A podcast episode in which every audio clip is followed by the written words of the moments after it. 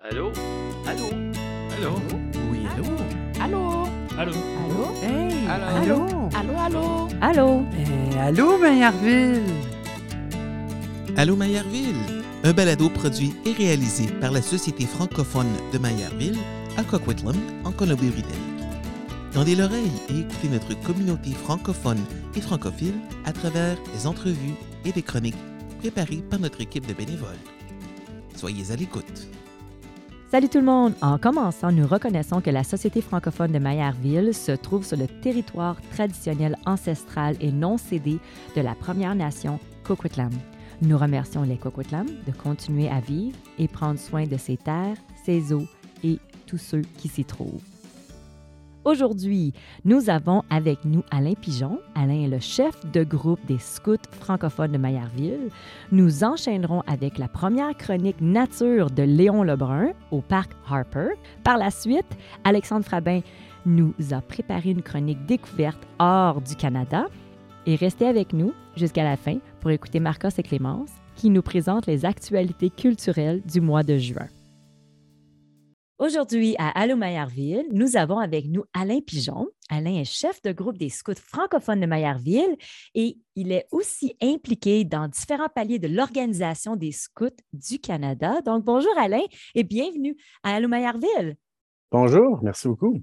On est vraiment heureux de t'avoir avec nous. On va parler des scouts. Ma première question pour toi, Alain, est-ce que tu peux nous en dire un petit peu plus sur l'histoire des scouts francophones de la Colombie-Britannique? Il me semble qu'aujourd'hui, vous avez plusieurs groupes sur la province.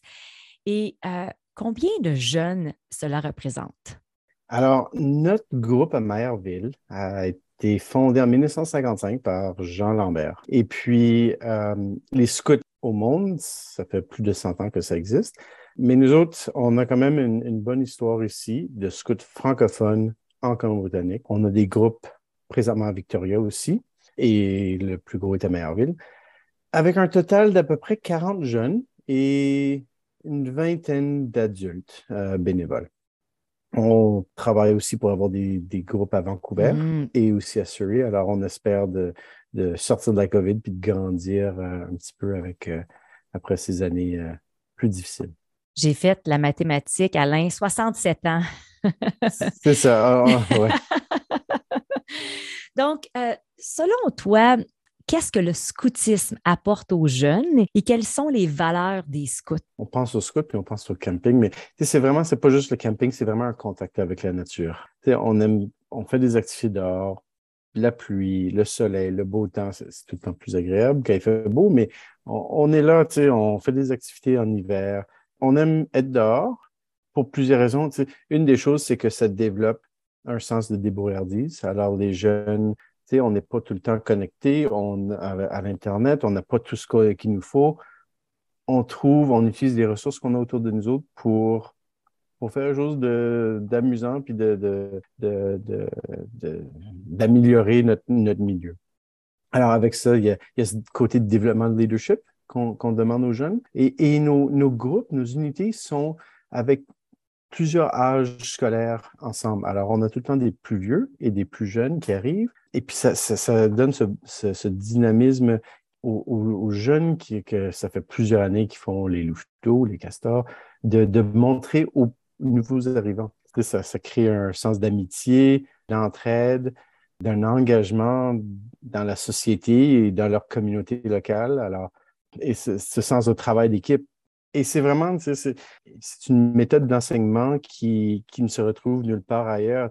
C'est pas l'école, c'est pas un cours, c'est vraiment, on va apprendre en faisant. Et, ça nous permet de, de, vivre des expériences qui sont assez, euh, des aventures. On se retourne à quatre grandes valeurs. Il y a ce côté de respect pour soi-même, pour les autres, pour l'environnement. Il y a un, côté de confiance, d'avoir confiance en soi-même, d'être capable de, de réaliser ce qu'on veut faire, ce qu'on veut changer dans notre, dans notre monde. On parle aussi de la justice, alors s'assurer que qu'on aide les autres, qu'on euh, qu'on combat pour la justice pour qu'on on n'a pas des, des grandes inégalités. Et finalement, on parle du dépassement, alors que le jeune se développe, qui s'améliore, qui apprend. C'est c'est- ces quatre grandes valeurs-là. mais on fait ça d'une manière très différente que qu'on voit ou bien à la maison ou bien aux écoles. En quoi est-ce important de proposer du scoutisme francophone? C'est sûr, on pense tout le temps francophone ici, au BC, dans le contexte de la situation minoritaire qu'on vit? On a beaucoup de jeunes qui sont à l'école d'immersion. Puis pour ces jeunes-là, c'est vraiment, à part de l'école, la seule activité qu'ils font en français à l'extérieur de, l'école. Alors, il y, a, une grande partie que c'est des francophones, mais ça leur permet de voir que du camping en BC, ça n'a pas besoin de se faire en anglais. On peut faire des activités, on peut aller en canot, puis on peut, on peut se parler en français à l'extérieur. C'est vraiment, on ne se cache pas dans, notre, dans nos milieux francophones. On, se retrouve dans la communauté, on dit bonjour au monde.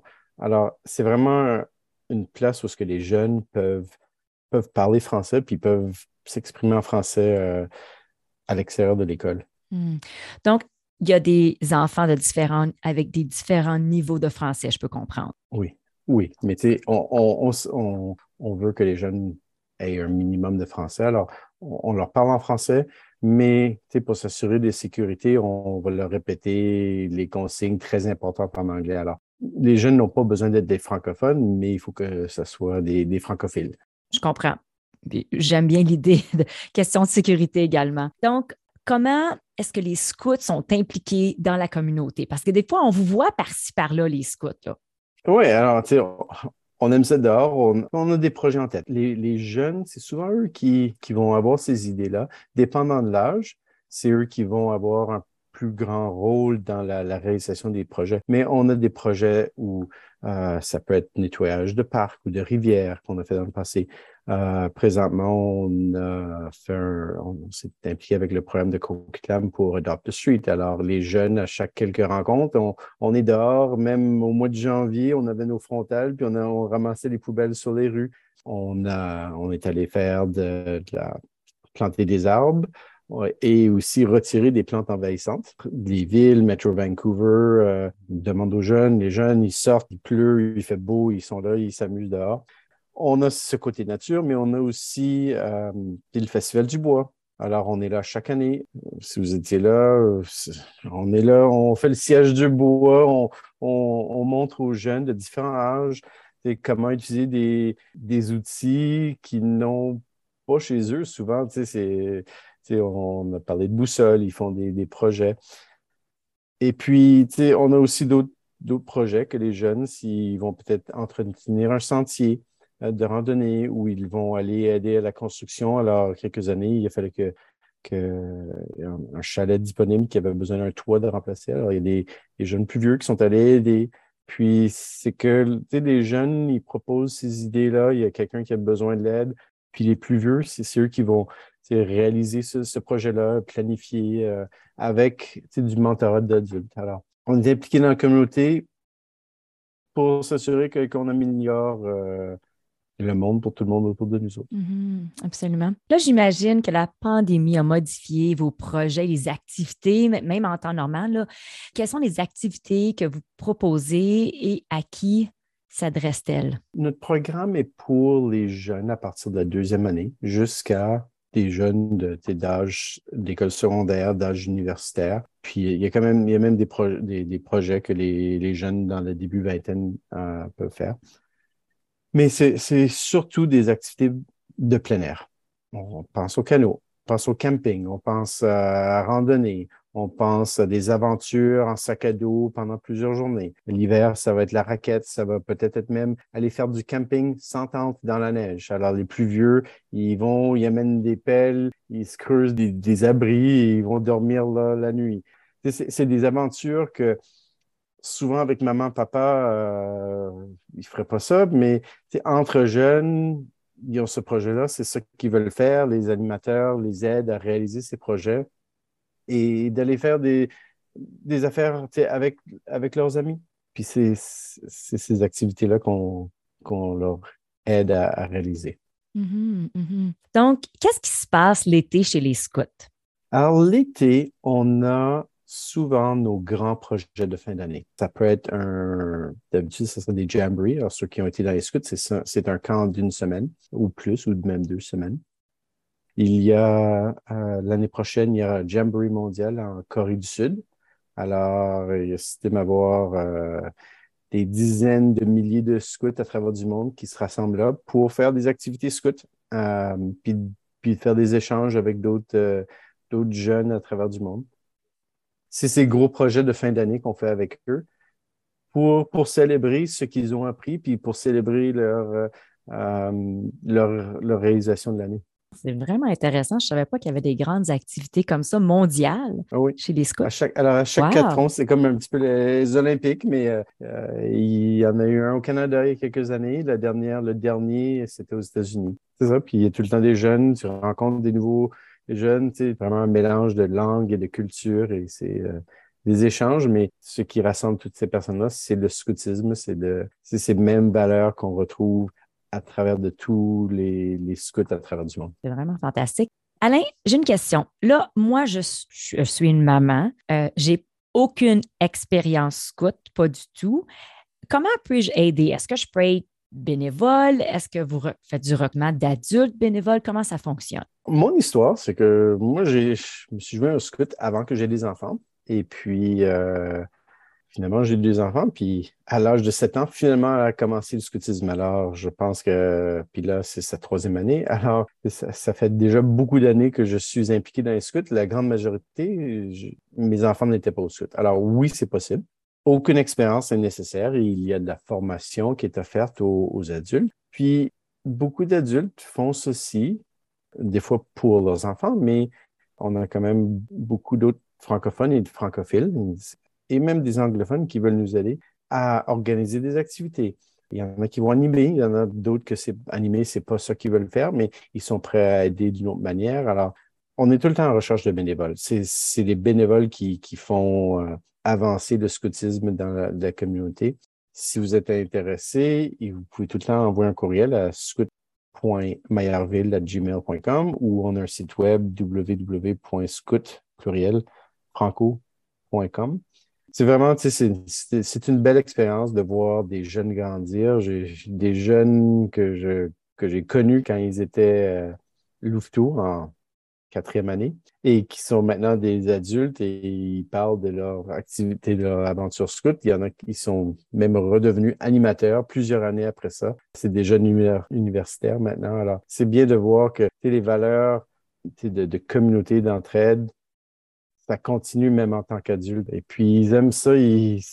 Ces deux jeunes-là euh, que je pense, ils aiment ça, ils aiment ça aller faire du camping, ils aiment ça montrer aux autres jeunes voici qu'est-ce qu'on peut faire. Euh, puis c'est des triples de plein air, alors c'est bien de voir. C'est santé aussi d'entendre ça, puis de voir la passion comme ça pour le plein air. Ça s'apprend quand on est jeune. C'est sûr qu'on peut toujours apprendre ça. il y a différentes passions qui se développent avec le temps, mais, mais quand ça devient nos racines, c'est là. Oh, c'est certain. Puis on voit des jeunes qui, qui partent en petite randonnée en tant que parent, si vous n'êtes pas allé amener vos jeunes dans un parc, faire une petite randonnée de quelques heures, amenez-les faire ça, donnez-les des récompenses. Moi, je comprends du monde qui dit OK, à chaque 500 mètres, on vous donne un petit bonbon ou une petite récompense. tu sais, les jeunes, puis, mais éventuellement, ça ne prend, pas, ça prend pas cette petite récompense-là. Les récompenses sont vues quand on marche dans le plein air, on voit des nouvelles choses. Regarde, c'est quoi cette plante-là? C'est donc bizarre. C'est intéressant. Je prends une photo, je vais aller faire une petite recherche.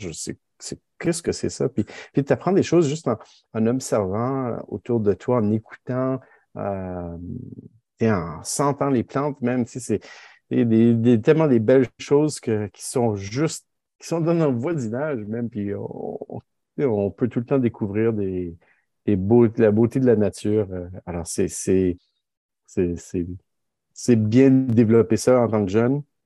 Vous amenez, vous les sortez, puis quand ils sont plus vieux, euh, ils vont y aller eux-mêmes. C'est un petit peu mon histoire aussi. Je, je suis allé dans les scouts anglophones. Malheureusement, euh, je ne savais pas que ça existait, les scouts francophones dans le temps. Mais j'ai tellement aimé ça. Puis après ça, je suis allé faire des randonnées avec des amis, du camping avec des amis. Euh, je suis allé faire le sentier de la côte ouest. Tu sais, c'est des belles aventures avec des amis qu'on fait, puis que euh, c'est des, des, beaux souvenirs. Puis les jeunes, c'est ça, ils font des camps ils, adorent ça. C'est ça qu'on, qu'ils nous disent à chaque année, on va faire plus de camps, on va faire plus de camps. Puis, les, des fois, c'est pas facile. Des fois, il y en a qui vont marcher, puis je suis fatigué, mais quand ils reviennent à la maison, ils disent c'était vraiment, la, vraiment le fun. C'est un accomplissement. Il y a un sens d'accomplissement. Mhm, mhm. Donc, Alain, quand puis-je inscrire mes enfants? J'ai pu comprendre que ça commence à 7 ans. Puis là, c'est quand le temps de l'année d'inscrire nos enfants? Oui. Alors, on prend des jeunes de n'importe quel âge. Alors, s'ils sont en dixième année et s'ils sont en jusqu'en en deuxième année. Alors, de la les jeunes de 7 ans, c'est le groupe le plus jeune qu'on a. Euh, mais si quelqu'un est en cinquième année qui veut s'inscrire, on les prend à cet âge-là aussi. Euh, alors, on a un groupe de castors euh, qui est de deuxième année des troisième année, les 7-8 ans. C'est des, des, c'est vraiment plus axé sur les jeunes, les, activités pour les jeunes, des jeux. ils vont faire du camping, mais plus en chalet. Ils vont faire des, des petites, plus petites randonnées, mais des, des affaires pour leur montrer pour qu'ils réussissent. Il y a les louveteaux plus vieux, euh, quatrième, cinquième, sixième année. Et après ça, on a des aventuriers, des, deux patrouilles, les plus jeunes, les plus vieux, de, alors des, de septième année à douzième année.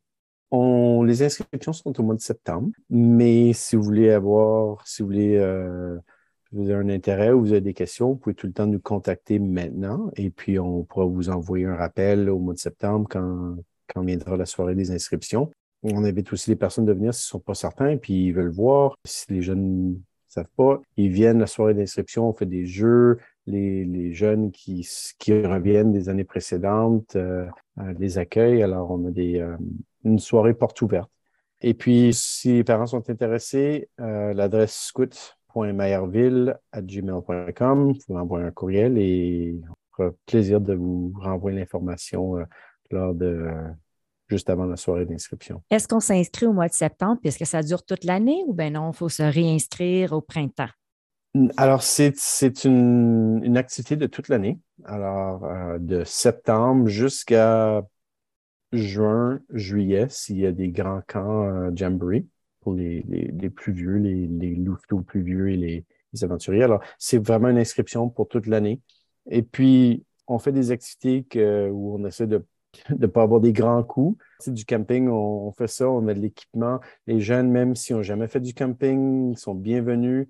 Euh, il y a tout le temps des, lors de nos rencontres, on, les aide à apprendre comment pacter un sac, comment monter une tente, c'est quoi les, les, trucs et astuces pour, pour être dans un camp, s'il pleut, qu'est-ce qu'on peut faire? Les, soirées, c'est vraiment euh, des soirées où est-ce que qui apprennent des choses pour que les, aventures, les, ce sont des bons des, succès puis des, des, belles réussites pour les jeunes. Excellent. Un gros merci, Alain. Et restez avec nous pour la section des chroniques du mois de juin. Merci beaucoup.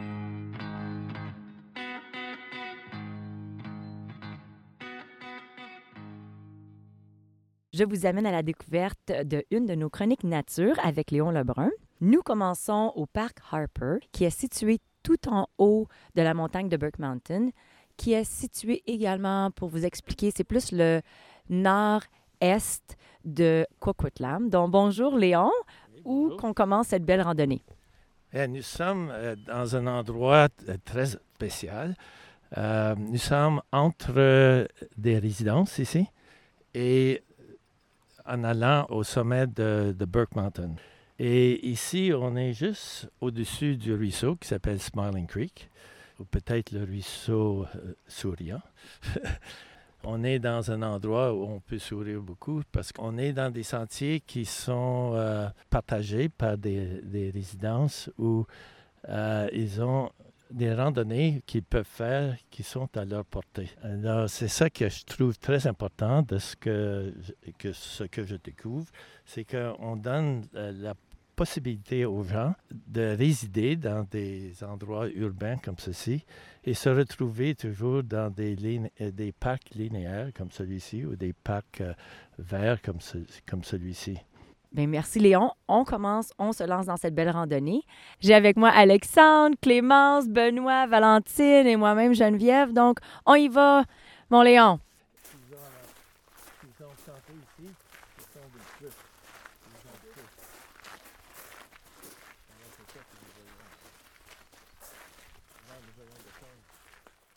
On se retrouve à la porte du sentier du euh, parc Harper.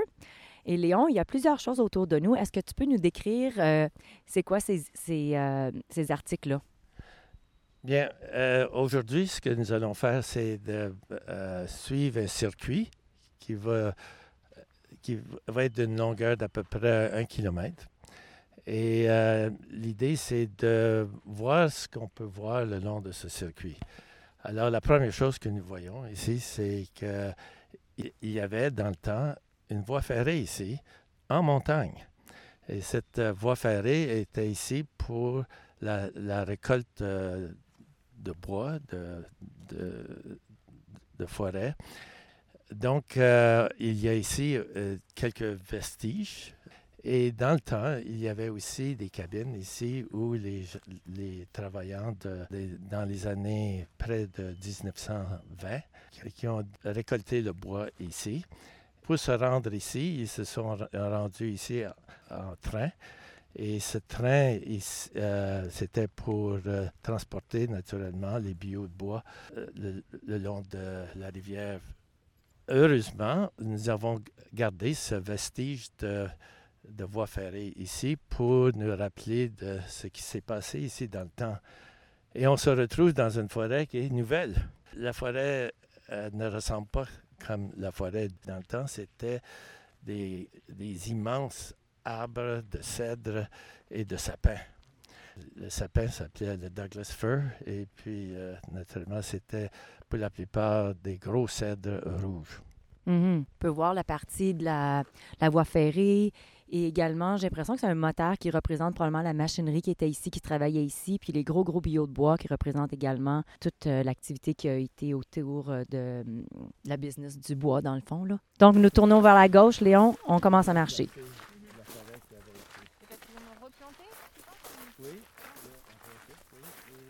Tous les arbres que nous voyons autour d'ici, ce- cela a remplacé les gros cèdres et le- les sapins Douglas. Et ce sont pour la plupart des pruches. Qu'est-ce que vous voyez devant vous ici qui a, qui a remplacé un de nos grands arbres? Quel arbre est-ce que vous pensez que ça a remplacé? Alors là, j'en ai aucune idée, Léon. Bien, c'est certainement un cèdre. Mais imaginez ce cèdre euh, à peu près quatre fois plus gros que celui-là. On peut penser à peu près à quelle hauteur? Bien, en principe, pas mal la, la même hauteur, à peu près 30, 30 mètres, je dirais. Donc on a remplacé les, les cèdres il y a combien de temps? Il y a 80 ans maintenant? En 1920 environ. Alors, c'est à ce moment-là que ça a été remplacé. Ce, ce cèdre ici que nous voyons ici, c'était peut-être un petit euh, euh, euh, cèdre du temps qui, qui a été laissé en arrière. D'accord. Donc ces arbres qu'on voit là, ils ont environ 90, 100 ans? Oui, à peu près ça, à peu près 100 ans. 100 ans. Donc, dans le temps, c'était des chapins Douglas. Puis là, maintenant, c'est des cèdres, c'est ça? C'était des sapins euh, Douglas et aussi des cèdres. OK, donc il y avait les deux. Oui. OK. Mais euh, les cèdres, alors qu'ils ont coupé, les sapins Douglas, ils étaient vraiment très vieux. Oui, ces, ces cèdres-là dat- dataient de entre 300 à 500 années. Oui. Wow, donc il était vraiment vieux. Valentine, toi, euh, as-tu déjà pris une belle une marche en montagne avec euh, des gros arbres comme ça? Bah, ça m'est arrivé, mais c'est vrai que c'est toujours assez impressionnant de voir des arbres de plus de 30 mètres euh, au-dessus de notre tête. On continue, Léon? Continue tout le monde? OK.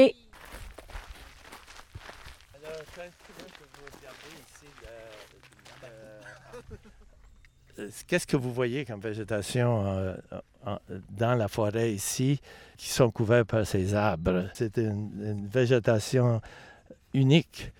Euh, Qu'est-ce que vous voyez comme euh, végétation ici? Ben moi, je vois, je vois des fougères, je vois de la mousse, ben, des morceaux de- d'arbres qui sont cassés un petit peu, mais, mais principalement des fougères. Oui, c'est exactement. Surtout des, des fougères euh, épais qu'ils appellent, euh, de- et aussi des érelles, des huckleberries en anglais. Naturellement, des arbres euh, morts euh, qui sont couverts de, de mousse. Parfait, on continue à marcher.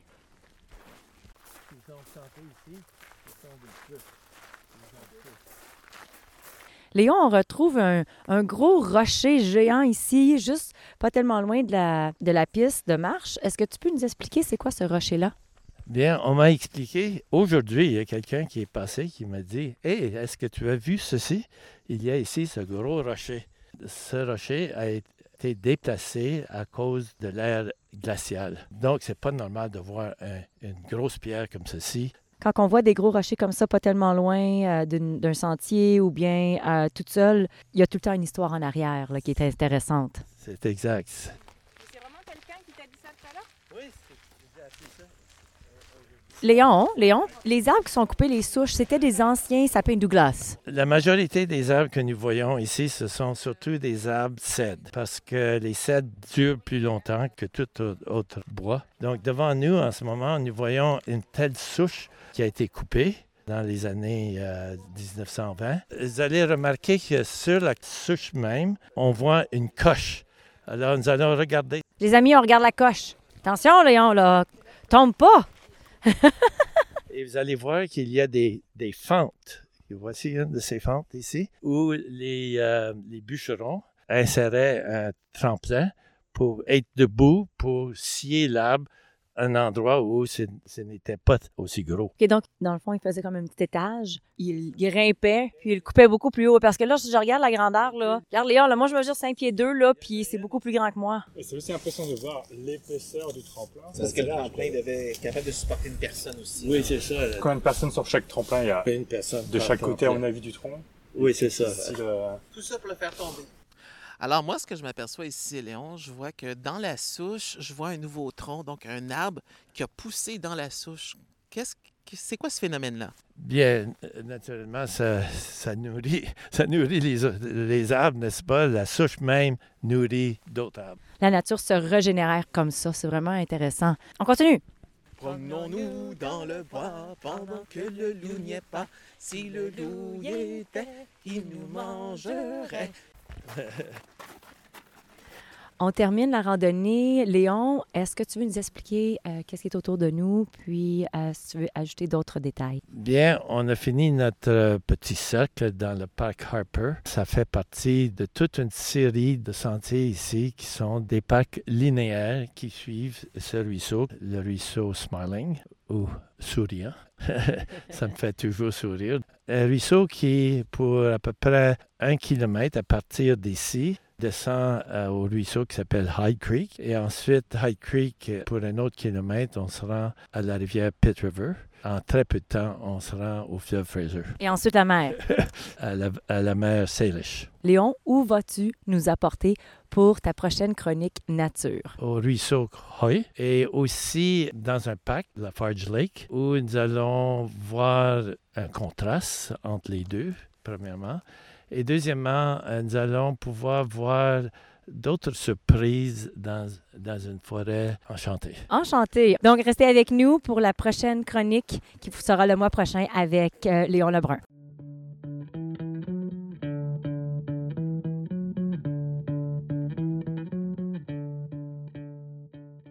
Avec moi autour de la table, j'ai Marcos. Salut à tous. Salut. Alexandre Bonjour. et la belle Clémence. Salut, salut. Et moi-même, Geneviève Carlefebvre, votre hôtesse. Et nous commençons avec la chronique découverte hors du Canada avec Alexandre.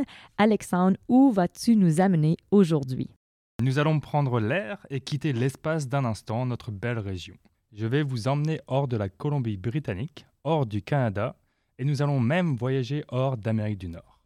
Ce lieu que je vous propose est connu pour sa flore et sa faune exceptionnelles, regroupant 6% de la biodiversité mondiale et sa forêt tropicale qui représente 34% de son territoire. Bercé par l'océan Pacifique à l'ouest et la mer des Caraïbes à l'est, coincé entre le Nicaragua au nord et le Panama au sud. Bienvenue au Costa Rica. Ah, le Costa Rica. Est-ce que vous y avez déjà été au. Costa Rica? Non. Non, non, moi non plus. Fais-nous Mhm. voyager, Alexandre. Fais-nous voyager. Alors, déjà, on peut dire que le Costa Rica, c'est l'opposé du Canada. Dans le sens où ce pays d'Amérique latine est petit avec une superficie d'un peu plus de 51 000 km, soit une fois et demie l'île de Vancouver. Sa population est d'environ 5 millions d'habitants en 2021, soit presque identique à celle de la Colombie-Britannique qui est de 5 200 000 en 2021 également. Le climat est de type tropical, caractérisé par une humidité constante et marqué par deux saisons contrairement à nos quatre saisons dont on a l'habitude. On a donc la saison des pluies qui va d'avril à novembre avec des précipitations qui sont plus marquées tout au long de l'année sur la côte des Caraïbes et sur la péninsule d'Osa, sur la côte Pacifique Sud, où les précipitations dépassent plus de 3000 mm de pluie en une année. À titre de comparaison, Vancouver a enregistré l'an dernier un peu moins de 1200 mm de précipitations. On a ensuite la saison sèche, de fin décembre à avril, qui est considérée comme la meilleure période pour partir en vacances, et c'est aussi la plus chaude avec des températures qui atteignent régulièrement les 35 degrés. Et juste le fait de prononcer le mot vacances, et je vois tout de suite les yeux de nos chroniqueurs Mhm. qui s'écarquillent. Bien entendu, les vacances. As-tu des endroits à partager avec nous pour en profiter au mieux? Alors oui, si le Costa Rica est sur votre liste des lieux à visiter, voici un parcours qui vous émerveillera pendant une semaine et vous permettra de découvrir un pays au plus proche de la nature. Tout d'abord, depuis l'aéroport YVR de Vancouver, il faut transiter en général soit par Toronto ou Denver pour ensuite arriver dans la capitale du Costa Rica, qui est San José. Par ailleurs, si l'espagnol n'est pas votre langue de prédilection, ce qui est mon cas, pas d'inquiétude, car les costaricains parlent pour la plupart l'anglais. Après une journée de voyage, reposez-vous dans l'un des nombreux hôtels de la capitale en vérifiant bien toutefois les revues dans l'endroit où vous restez pendant les deux prochaines nuits. Pour cette première journée, visitez le marché de l'artisanat, Mercado Municipal de Artesanías, pour acheter votre premier souvenir de ce pays d'Amérique latine. Ensuite, dirigez-vous à pied vers l'avenue centrale en passant à côté du Théâtre national, qui est l'un des bâtiments les plus historiques et culturels du Costa Rica. Cette avenue piétonne est l'une des plus fréquentées, très animée et divertissante, sur une longueur d'un kilomètre 600. Arrêtez-vous au marché central de San José, Mercado Central, pour enfin goûter votre premier gallo pinto ou le casado. Le premier pour le petit déjeuner et le second pour le déjeuner ou dîner. Ces deux mets sont tous les deux des plats traditionnels à base de riz et de haricots noirs ou rouges. Au deuxième jour, direction La Paz, plus au nord. Pour cela, louez une voiture ou si vous êtes en groupe avec au moins 6 personnes, prenez un chauffeur guide le temps de votre périple. Ils vous amènent où vous voulez et sont toujours prêts à partager leurs connaissances sur leur pays et vous donner de bons conseils. Les 5 cascades de La Paz sont magnifiques et faciles d'accès, mais avant d'y parvenir, vous visitez un sanctuaire animalier qui vous permet d'approcher des toucans, paresseux, singes et autres merveilles du Costa Rica dans la forêt tropicale du sanctuaire. Puis on continue plus au nord direction La Fortuna pour trois jours. La Fortuna de San Carlos, qui se situe à un peu plus de 3 heures de la capitale San José, est au cœur d'une région du Costa Rica qui abrite plusieurs merveilles géologiques. Il y a notamment trois incontournables. Le premier, qui est l'Arenal, l'un des cinq volcans actifs parmi plus de 200 volcans identifiés que compte le Costa Rica. Ensuite, la cascade de la Fortuna, avec ses majestueuses chutes d'eau qui dévalent d'une falaise haute de 70 mètres avant de s'écouler dans une forêt tropicale. Puis, le Rio Celeste, avec sa rivière connue pour ses eaux mystiques turquoises et piscines chaudes naturelles. Les nombreuses sources chaudes offrent ainsi un intermède idéal pour se relaxer entre deux activités à couper le souffle par la beauté des paysages ou les sensations qu'elles procurent, telles que la tyrolienne, la randonnée, le rafting en eau vive ou les promenades à cheval. Et comme on est au pays du café, N'oubliez surtout pas de visiter une plantation de café qui vous rendra incollable sur le processus de fabrication du Robusta et de l'Arabica. Nous sommes maintenant au cinquième jour de notre séjour tropical et il est temps de reprendre la route vers la côte pacifique avec un arrêt à Punta Arenas pour un déjeuner dans cette péninsule étroite pour goûter à un autre plat traditionnel comme le ceviche par exemple qui est un plat de poisson cru mariné dans du jus de citron. Reprenez ensuite la route pour Manuel Antonio, en vous arrêtant en chemin au pont des Crocodiles enjambant la rivière Tarcoles. Du haut du pont, vous pouvez observer les crocodiles pour la plupart immobiles avec la bouche grande ouverte, qui leur permet de se rafraîchir par l'évaporation de l'humidité buccale. En soirée, allez sur la plage Espadia et profitez d'une vue magnifique sur l'océan Pacifique. Le lendemain, le parc national Manuel Antonio est à vous, à condition cependant d'avoir réservé à l'avance car les places sont limitées par heure et par jour. Le Costa Rica est un pays fabuleux, qui a beaucoup de choses à offrir malgré une superficie plutôt réduite. Le parc Manuel Antonio est un de ces bijoux qu'il vous faut absolument connaître. Une faune et une flore extraordinaires que vous pourrez découvrir en visitant le parc, ainsi que des plages à sable blanc à couper le souffle. Le parc contient une grande biodiversité terrestre et marine et des récifs coralliens. Après en avoir pris plein la vue, reprenez la route de retour à San José pour vous reposer une dernière nuit et profiter d'une autre pina colada ou eau de coco avant de repartir le septième jour. Avant de vous laisser rêvasser de vos prochaines vacances au Costa Rica, je vous dis pura vida, comme on dit là-bas, qui est une expression que l'on utilise sans cesse et pour tout. Bonjour, au revoir, comment ça va, merci. Cette expression exprime le bonheur, la gratitude et la satisfaction vis-à-vis d'une situation et qui peut se traduire par profiter des richesses qu'offre la vie. Ah, pura vida, Alex.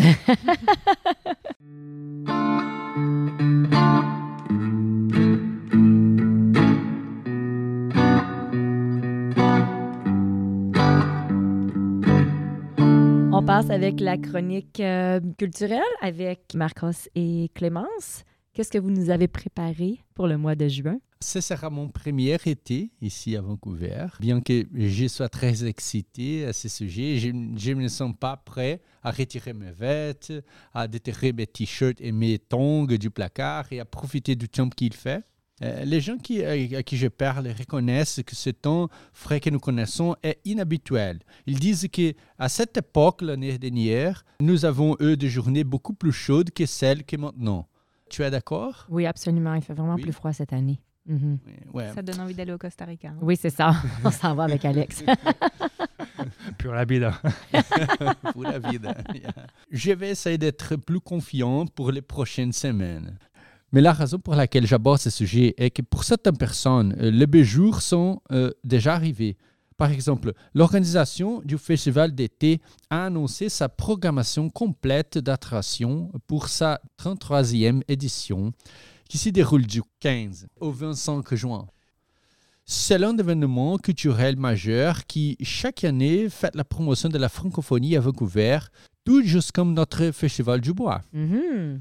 Parmi les attractions de cette année, Miss D, qui montera sur scène le 15 juin avec une fusion d'influences africaines qu'elle apporte depuis l'enfance.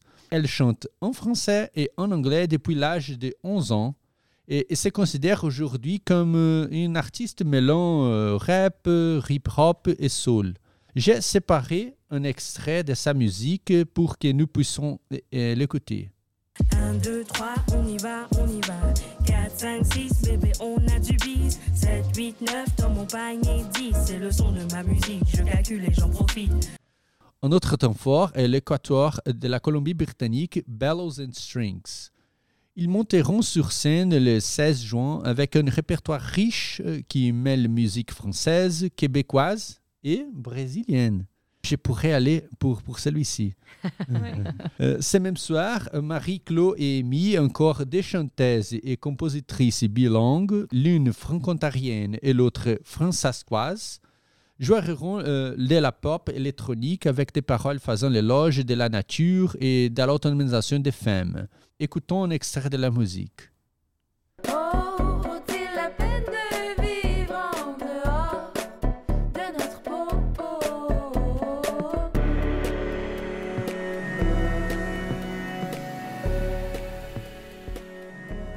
Enfin, Corps des Pirates, auteur, compositrice, interprète de Montréal, interprétera dans, la soirée du 18 juin euh, des chansons d'anciennes parutions de sa toute jeune carrière et son dernier album On s'aimera toujours, qu'on va écouter un extrait maintenant.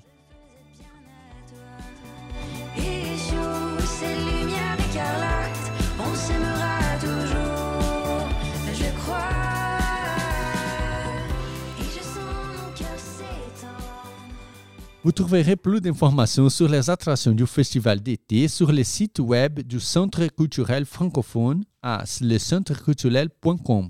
Des remarques rapides. Le Centre Vif euh, au centre-ville de Vancouver continue en juin d'exposer une série spéciale consacrée au cinéma français. Ils auront des projections jusqu'au 9 juin. Donc, euh, nos auditeurs ont encore le temps de regarder des productions françaises de bonne qualité. Pour une liste complète de ces films et des horaires, accédez au site web du VIF à vif.org. Et le Festival international de jazz de Vancouver aura sa soirée d'ouverture euh, le 24 juin. Le programme est très diversifié avec des performances d'artistes acclamés ainsi que de nouveaux. Il y aura des concerts payants et gratuits qui se déroulent dans le tout Vancouver jusqu'au 3 juillet. Pour plus d'informations, visitez coasterjazz.ca. Bien, merci Marcos. Clémence, on passe à toi. Oui, alors euh, nous aussi à la SFM, on prépare l'été avec euh, l'arrivée euh, du camp d'été francophone qui aura lieu en juillet et août à l'école des pionniers de Maillardville, donc à Port Coquitlam. Donc là, on est en train de préparer le programme pour que les enfants aient du fun cet été. Et puis sinon, le dernier événement de la saison, ça sera la Saint-Jean-Baptiste. Donc comme vous le savez, la Saint-Jean-Baptiste, c'est la fête euh, des Québécois, la fête nationale du Québec. C'est ça, Geneviève? Oui, c'est ça. C'est le 24 juin. 24 juin, oui. Mhm. Et donc, euh, mais c'est pas seulement une fête qui, qui se célèbre au Québec, mais aussi dans toutes les communautés francophones euh, du pays. Donc nous, on est super heureux de vous accueillir le 24 juin ici à la Société francophone de Maillardville pour passer vraiment un moment convivial, en famille, euh, un moment de bonne ambiance, en musique, où on vous servira des hot dogs et des gâteaux. Donc voilà, l'occasion de se retrouver euh, avant l'été et euh, d'en profiter tous ensemble. Ça sera gratuit. Et mm, voilà, n'hésitez pas à passer. Il n'y aura pas de Poutine? Pas de Poutine, non. Et ça sera de 5h à 20h. 17h à 20h. Excellent. Bien, merci Clémence. Donc, ça conclut la chronique culturelle du mois de juin. Bien entendu, venez nous retrouver le 24 juin. Je pense qu'on va tous y être. Est-ce que vous allez tous être là? Oui. Ah, on sera là. Oui, Ça sera excellent. l'occasion de rencontrer notre équipe. Oui, c'est ça. C'est le fun. Donc, merci beaucoup, chers auditeurs, d'avoir écouté cet épisode de Allô Maillardville, un podcast produit et réalisé par la Société francophone de Maillardville et ses bénévoles. Marcos, Léon, Castra, Alexandre, Benoît et moi-même Geneviève. Un grand merci à Alexandre et Valentine pour le montage, Clémence pour la coordination et une mention spéciale à Castra pour la composition des pauses musicales. Si vous souhaitez nous réécouter, rejoindre notre équipe ou découvrir toute l'actualité de la Société francophone de Maillardville, rendez-vous sur notre site internet www.maillardville.com. On se retrouve en juillet pour le prochain épisode. À bientôt!